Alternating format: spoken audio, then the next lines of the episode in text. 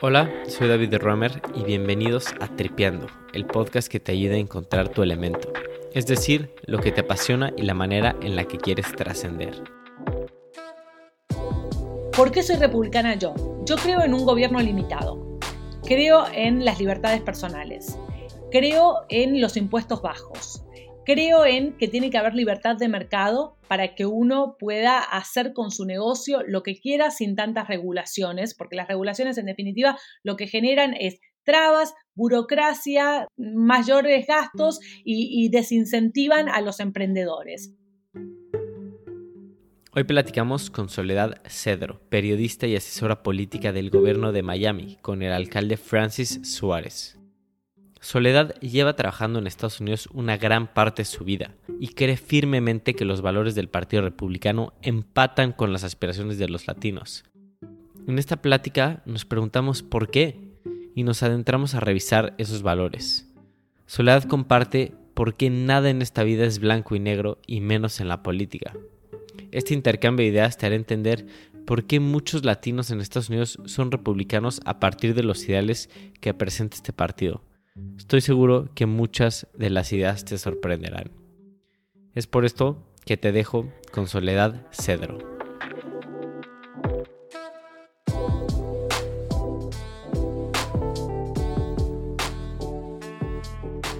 Hola Soledad, muchas gracias por estar aquí. Es un gusto tenerte.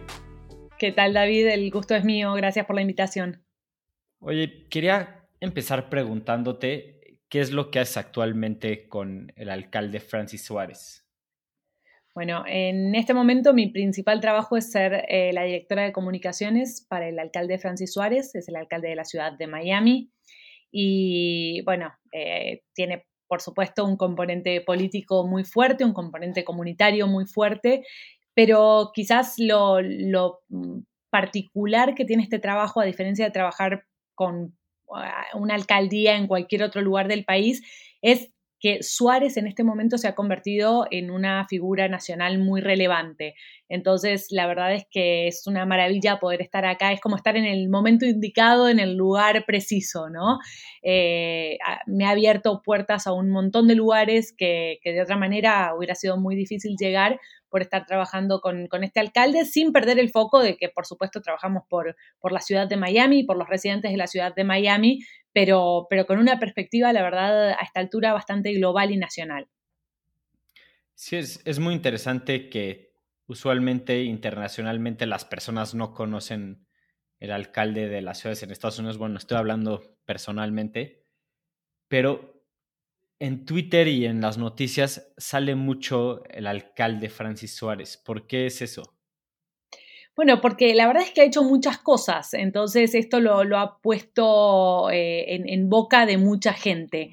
Eh, todo de alguna manera comenzó a ver, el alcalde Suárez lleva trabajando mucho más de una década en política, ha hecho un montón de cosas, ha trabajado por el transporte público, ha trabajado por eh, el medio ambiente en, la ciudad de Miami y en el mundo, pero eh, a comienzos de, la pandemia él fue el primer funcionario electo en los Estados Unidos en contraer COVID y eso lo hizo eh, que, se convirtiera también en una especie de referente. Cuando la gente tenía miedo de que podía pasar y no sabía que era el virus, porque no conocía a nadie personalmente que se había contagiado, él fue una de las primeras personas que públicamente contó su experiencia. Entonces, a partir de ahí se abrieron muchísimas puertas, ¿no? Más allá de, todo lo que pasó con COVID y después su gestión eh, con respecto a COVID en la ciudad de Miami. La ciudad de Miami acaba de, salir un estudio hecho por una compañía totalmente independiente, que es la ciudad en los Estados Unidos que mejor ha manejado el tema de la pandemia en términos de, la economía, ¿no? Que más rápido se ha recuperado eh, del impacto que tuvo en la economía el COVID. Y entonces eh, eso también ha hecho que, pase a ser un referente nacional. A eso se suma que eh, se generó en los últimos tiempos lo que se llama el, movimiento Miami, el Miami Movement, que es que Miami pasó de ser una ciudad donde fundamentalmente funcionaba la industria del servicio, la industria del turismo, a intentar cambiar las industrias base de, esta ciudad y eso fue una estrategia del alcalde Suárez de invitar a compañías financieras, a compañías tecnológicas a que se instalen en la ciudad de Miami y que generen otro tipo de empleos. Y bueno, el mundo está, está prestando la atención a todo este, este momento que tiene la ciudad de Miami con Suárez a la cabeza. Es muy interesante esta parte que mencionas de pues crear nuevas industrias dentro de la ciudad de Miami y creo que eso es lo que más ha sobresalido en redes, esta parte de hay que mudarnos de Silicon Valley que parece ser ahora está carísimo, no vale la pena, sobre todo cuando hay remote work y así, y hay que mudarse a Miami. ¿Cuáles son los retos para crear este ambiente emprendedor y de tecnología?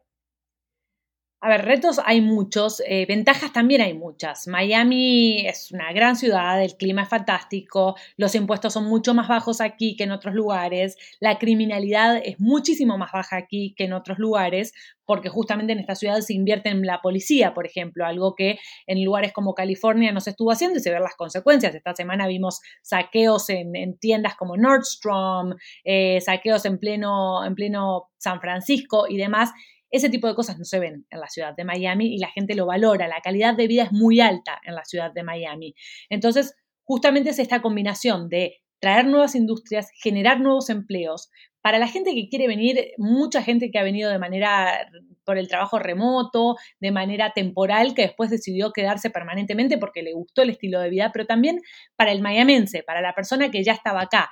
Entonces, la idea, la, mayor complicación, o más que complicación, desafío, eh, porque porque no tiene una connotación negativa, sino positiva, es generar todo un ecosistema en el cual no solo se esté generando la posibilidad de que haya empresas que, ofrecen trabajos mejores pagos, que eso está buenísimo, pero también que los mayamenses estén preparados para esos trabajos. Entonces se está trabajando con universidades, se está trabajando con colegios, se está eh, pensando en hacer, pensando no, se está trabajando en hacer una red de colegios en la ciudad donde los chicos desde el jardín de infantes hasta la secundaria salgan preparados para trabajar en los, lo que van a ser los trabajos del futuro, que son ampliamente tecnológicos.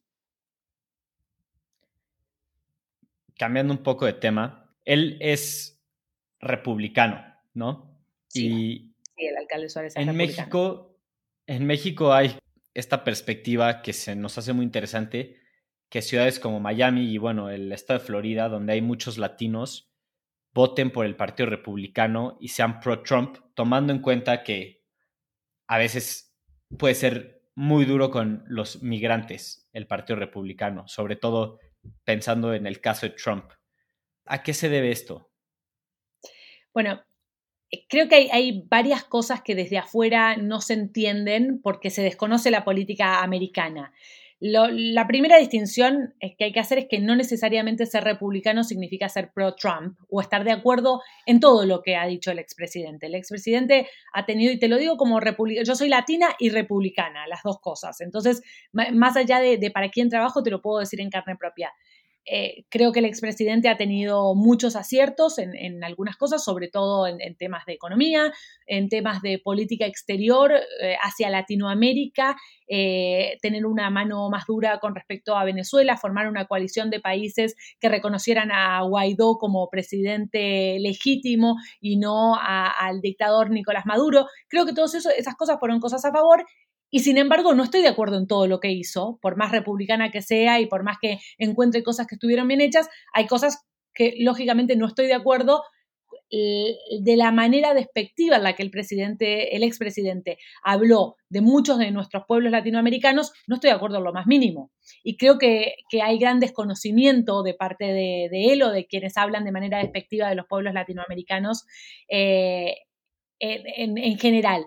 Entonces, hay una cuestión que no necesariamente una cosa implica la otra. Una cosa es ser republicano y otra cosa es ser pro-Trump. Y una cosa es entender que hay cosas que estuvieron bien hechas en la administración Trump y también poder decir que hay cosas que no estuvieron bien hechas y que uno no está de acuerdo con eso. ¿Por qué soy republicana yo? Te cuento en, en primera persona para ver si se entiende mejor. Yo creo en un gobierno limitado. Creo en las libertades personales.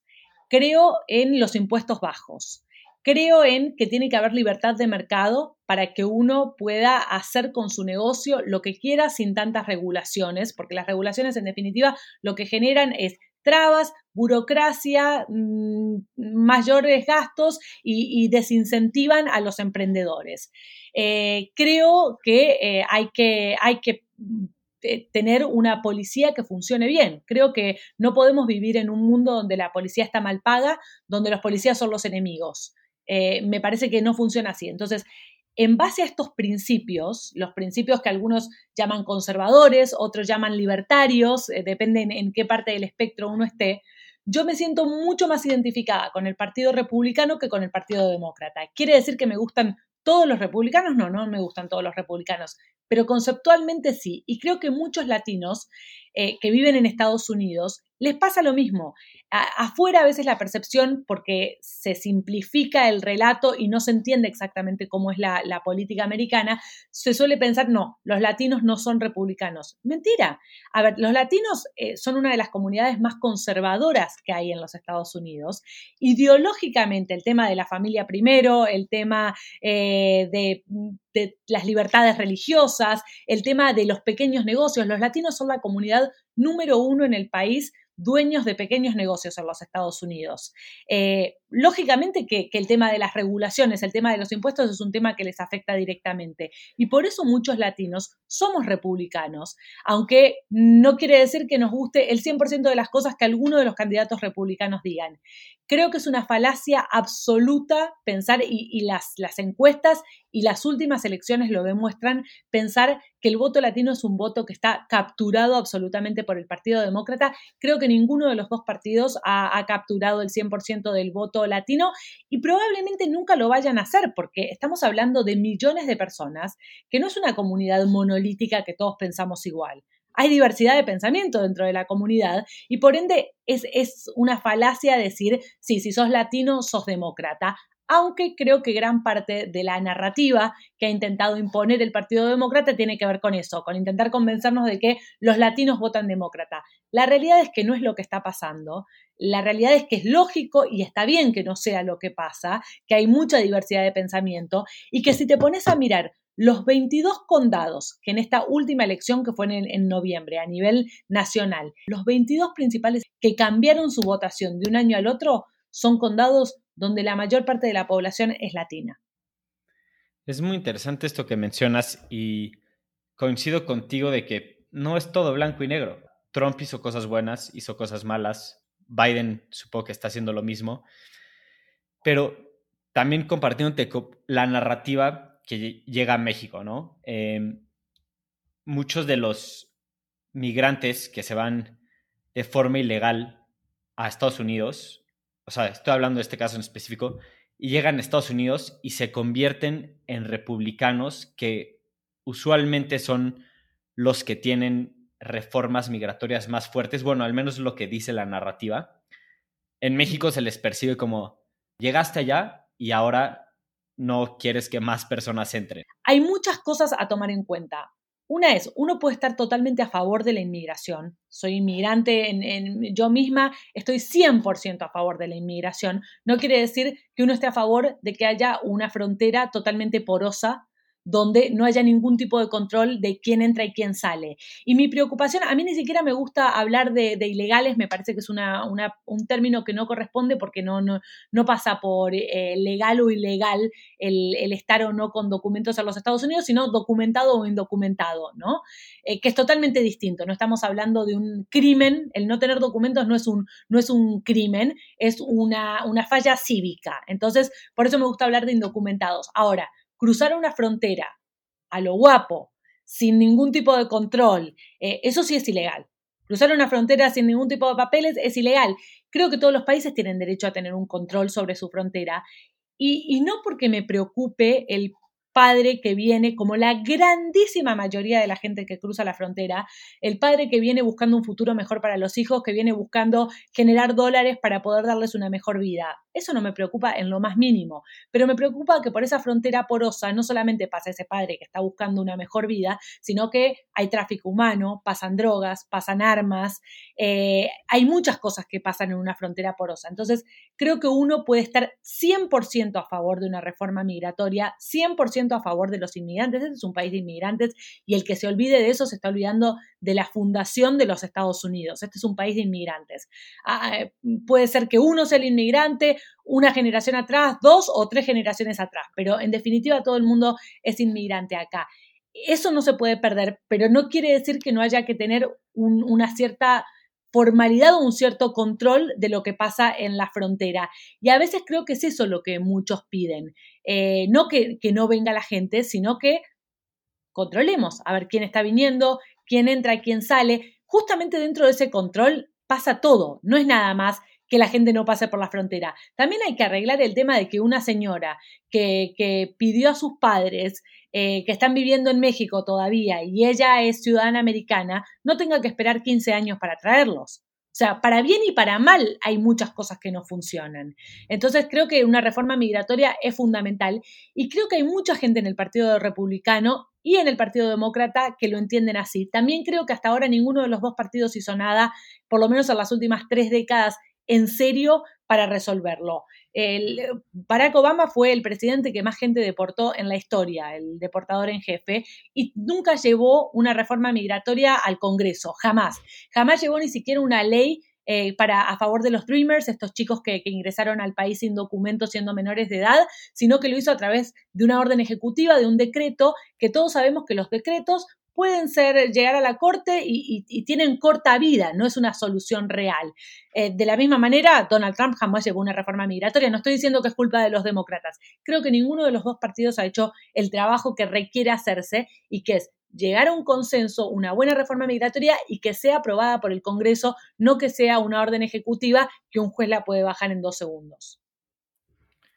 Y justo te quería preguntar, igual de otra perspectiva que creo que es muy común, de que latinos, específicamente venezolanos y cubanos, votan por el Partido Republicano porque tienen este trauma de que cualquier cosa que se asemeje a la izquierda va a llegar a ser una dictadura terrible. A ver, eh, no sé si soy la mejor persona para responderte esto porque yo soy absolutamente antisocialista, anticomunista. Yo de verdad creo que la izquierda no ha funcionado en ningún lugar del mundo y no tengo un solo ejemplo que me haya convencido de lo contrario. No hay ningún lugar del mundo donde haya funcionado y no me salten con los países nórdicos, porque los países nórdicos no son de izquierda, son libertarios. Entonces, estamos hablando de otra cosa. Tal vez no sea la mejor persona para, para responderte esto.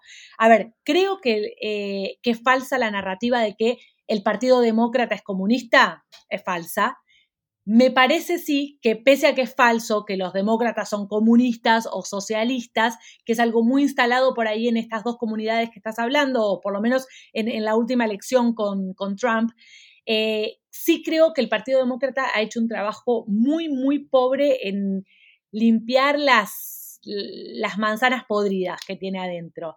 Eh, a ver, tenemos gente como Bernie Sanders que decidió pasar su luna de miel en Cuba y que ha hablado maravillas de Fidel Castro, donde todos sabemos que fue mm, el, creador de la dictadura más larga en la historia del hemisferio occidental, eh, donde todos sabemos que no existen los derechos humanos en la isla y donde todos sabemos que lo que hay es una jerarquía de allegados al poder que controlan absolutamente todo cuando el pueblo se está literalmente muriendo de hambre y no tiene posibilidad hace más de 60 años de decidir cómo quiere vivir. Entonces, que un representante político que está entre el top 5 de los políticos más relevantes del Partido Demócrata salga a defender a alguien como Fidel Castro o salga a, repetir la falacia de que en Cuba el sistema de salud funciona cuando, cuando la gente se muere en los hospitales porque no tienen ni siquiera insumos para atenderlos y cuando se utiliza a los médicos como esclavos de la era moderna para venderlos a otros países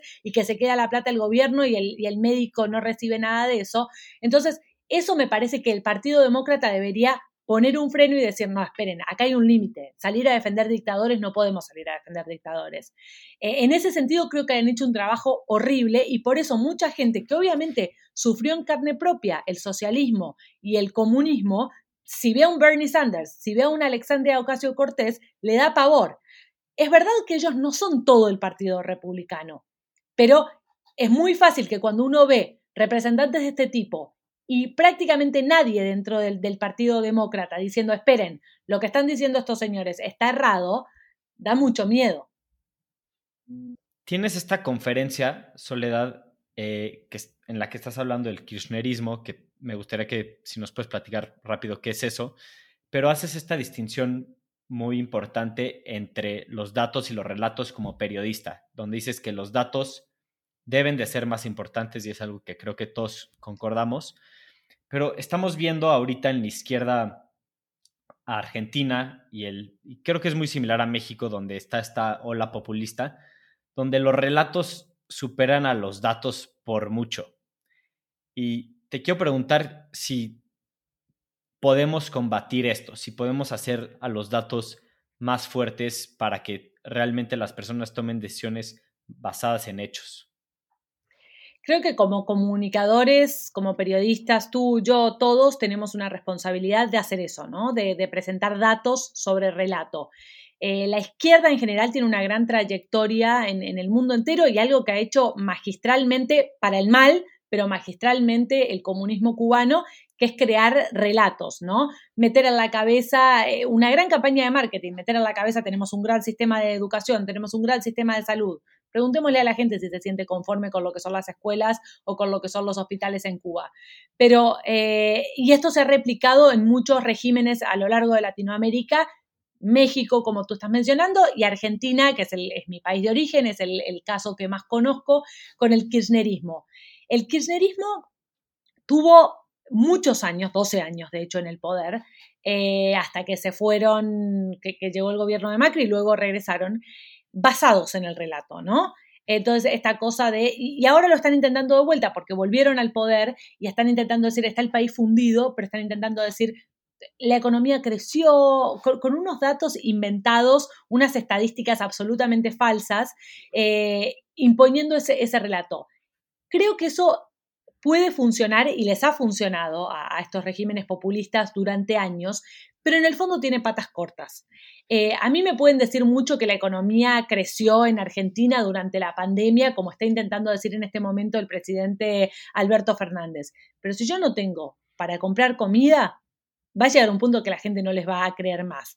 Y lamentablemente en, en, Argentina se ha llegado en este momento a ese punto. No sé en México cómo estén, si es que todavía la gente esté comprando el relato un poco más a ciegas, pero en Argentina ha llegado un punto y, y se ha notado con las elecciones de medio término, donde el kirchnerismo perdió estrepitosamente, que creo que por más que nos digan y por más que controlen la gran mayoría de los medios de comunicación y que nos digan constantemente que las cosas están bien y que salgan tres días antes de una elección a regalar plata y a regalar electrodomésticos en las esquinas, la gente se da cuenta que no llega a fin de mes, que la plata no les alcanza, que cada vez trabajan más y generan menos, que la inseguridad es desbordante. Entonces hay un punto que, que el relato es insostenible por más peligroso que sea el relato, tengo la esperanza de que la realidad en algún momento es más fuerte siempre que el relato. ¿Y a quién le echa la culpa al gobierno de que esté pasando esto? Porque supongo que no es a ellos mismos. No, claro, no se van a hacer responsables nunca. Lo que pasa que, a ver, es difícil internamente, le, echa la culpa al gobierno anterior de muchas cosas y creo que el gobierno anterior, obviamente hay cosas que ha hecho mal el gobierno de Macri, si no, no hubiéramos vuelto, vuelto al kirchnerismo, si no, no hubiese habido errores. Eh, pero, a ver, hay que hacerse cargo de lo que hicieron. No se puede seguir culpando al gobierno anterior del 100% de las cosas. No fue el gobierno anterior el que hizo este manejo catastrófico de la pandemia. Fue este gobierno y fue este gobierno con mayoría en el Congreso, con lo cual no pueden tampoco echar la culpa de decir esto es porque no nos dejan gobernar hicieron mal las cosas. Eh, claro que ellos van a, excusarse en que es una situación mundial, pero es una situación mundial, pero mira cómo estamos viviendo en Miami con la misma pandemia y mira cómo están viviendo en Argentina.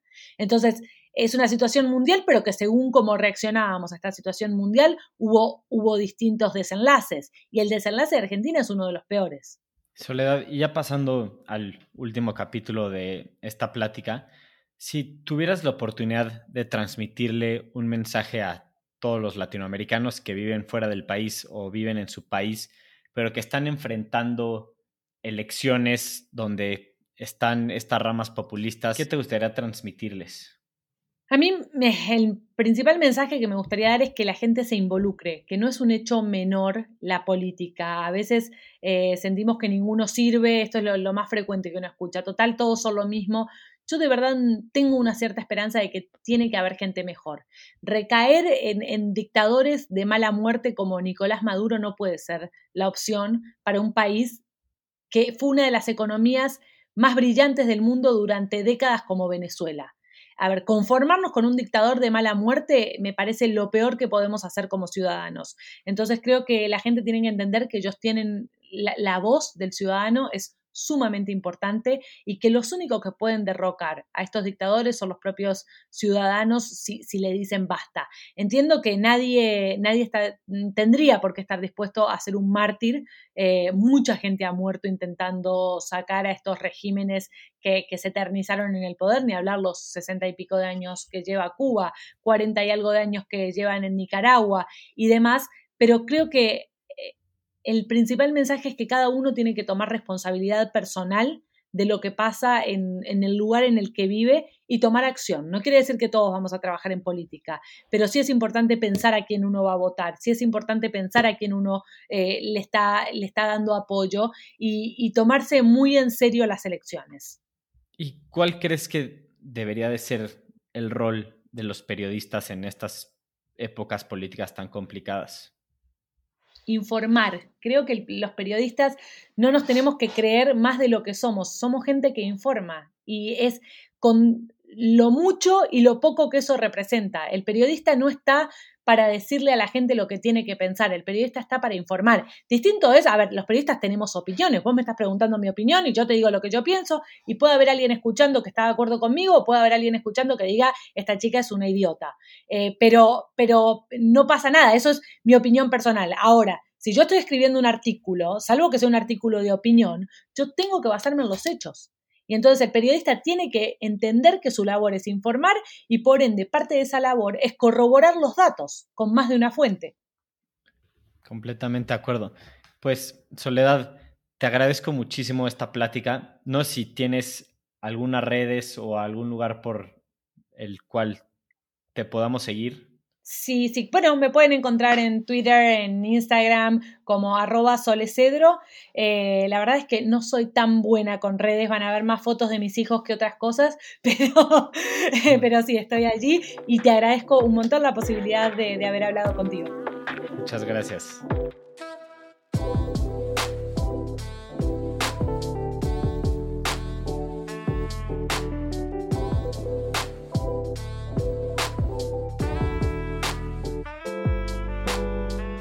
Fight for a world of reason, a world where science and progress will lead to all men's happiness. Why do we crystallize imagination? And I have my mind. The mind needs books like a sword needs a whetstone. Artificial intelligence could spell the end of the human race.